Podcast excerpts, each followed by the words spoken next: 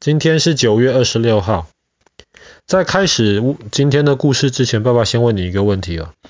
第一个环游世界的人是谁？让我想一下。啊，你记得是谁吗？Captain Cook。不是 Captain Cook。Drake。不是 Drake。诶？不是，第一个环游世界的其实是麦哲伦，那个葡萄牙人。对。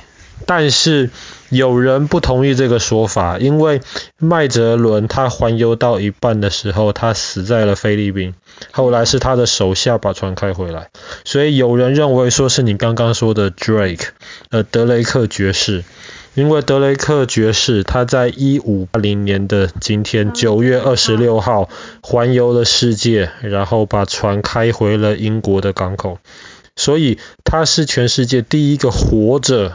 环游世界的人，有人认为说，第一个环游世界的应该要是德雷克爵士。那德雷克爵士在英国的威望很高啊，可是其实他本身是一个叫怎么说海盗，他是一个海盗出来的。然后他那个时候，我们之前讲过大航海时代，然后是西班牙、葡萄牙先发现了。新大陆，美国那一边，然后记不记得我们前几天讲到有一艘沉船叫做皇家商人号，它就是从美洲把挖银子再回到欧洲来，然后那个时候其他国家就很眼红啊，可是没有办法直接去抢，因为那个时候西班牙是可以说是欧洲最强大、最有钱的一个国家，他们怎么办呢？他们就只能用海盗，像德雷克爵士。他是英国的英雄，可是对于西班牙而言，他就是一个很讨厌的一个海盗。他常常就把船开在那个西班牙运金子、运银子的那个船的周围，趁他们不注意或是没有得到很好的保护的时候，就把他们上面的的的那些财物抢过来。西班牙人很讨厌他，他的英文名字叫做 Drake，那么 D R A K E。西班牙人用西班牙文就直接叫他 El Draco，El Draco 的意思就是龙，不是，就是 dragon，是龙的那个意思。L 就是 D。对，the dragon 的意思。然后他就是一个非常臭名昭彰的一个海盗。可是后来英国女王就是伊丽莎白一世。然后就是非常非常欣赏这一个德雷克，所以当德雷克在一五八零年成功的环游世界回到英国之后，马上伊丽莎白女王就封他为爵士，他也成为了一个贵族，再也不是一个海盗的身份。好啦，虽然今天的故事发生在一五八零年，但是爸爸要讲的是德雷克爵士后来在变成爵士不是海盗之后发生的事情。那那其实很有名，哎，没错，你猜到了。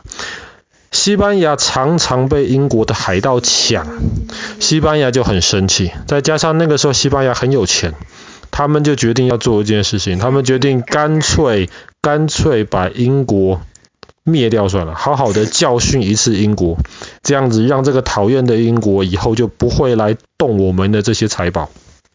那个时候，反正西班牙很有钱，他就造了一支非常非常庞大的海军，然后把这些海军叫做无敌舰队，没有敌人的，在海上面无敌的。他的敌人。后来德雷克爵士还有英国女王，他们就听到了，英国女王很害怕。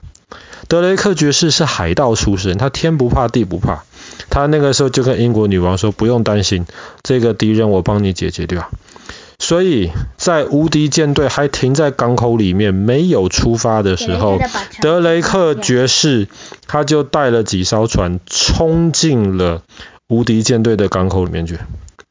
你要想这个人胆子多大，海盗出身，胆子就是不一样。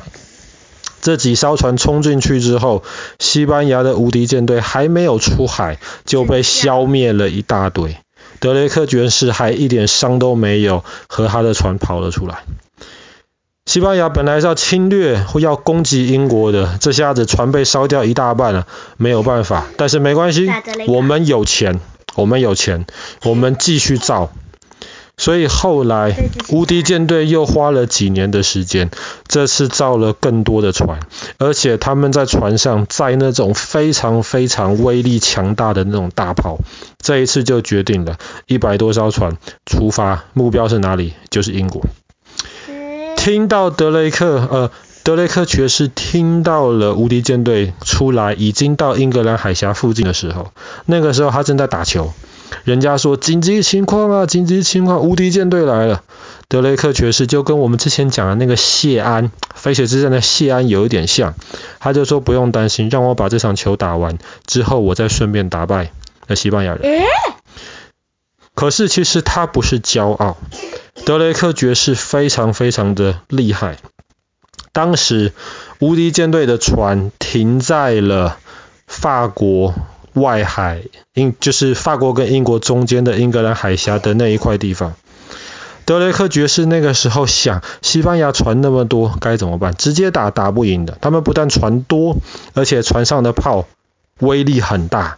但是西班牙那个时候有两个缺点，第一个缺点，炮威力大，但是炮打不远。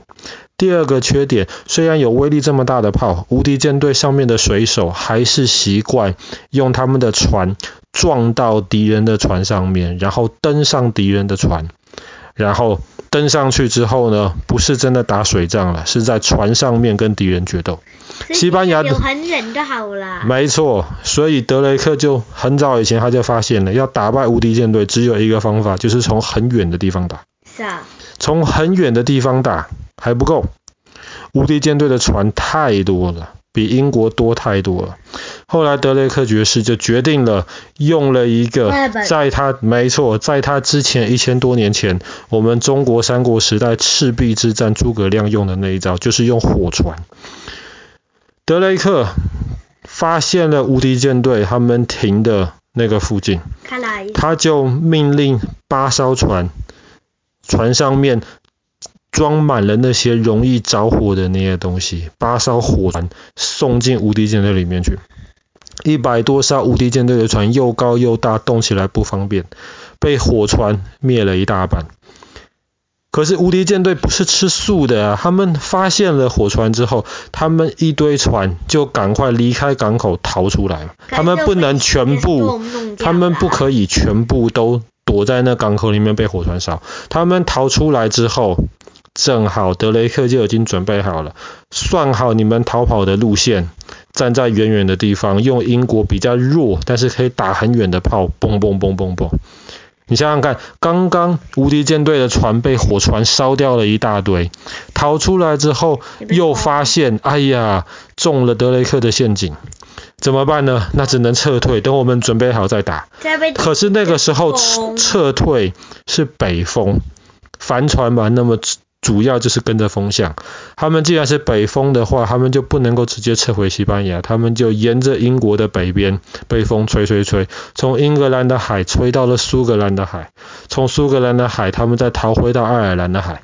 结果在爱尔兰外面的时候，德雷克紧紧的咬住他们，总算等到了机会，然后又站在远远的地方，砰砰砰砰砰。在爱尔兰外面，无敌舰队的船基本上一百三十几艘，沉到了只剩下四十几艘。最后那四十几艘就非常非常辛苦，好不容易逃回到西班牙去。无敌舰队被打败了之后，西班牙对于海上的控制力就永永远远的失去了。一直到一百年之后，西班牙不但失去了海上霸王的地位，甚至。英国都占领了直布罗陀，我们之前也讲过直布罗陀的故事，英国都直接到你西班牙的门口了，所以西班牙人恨死了德雷克。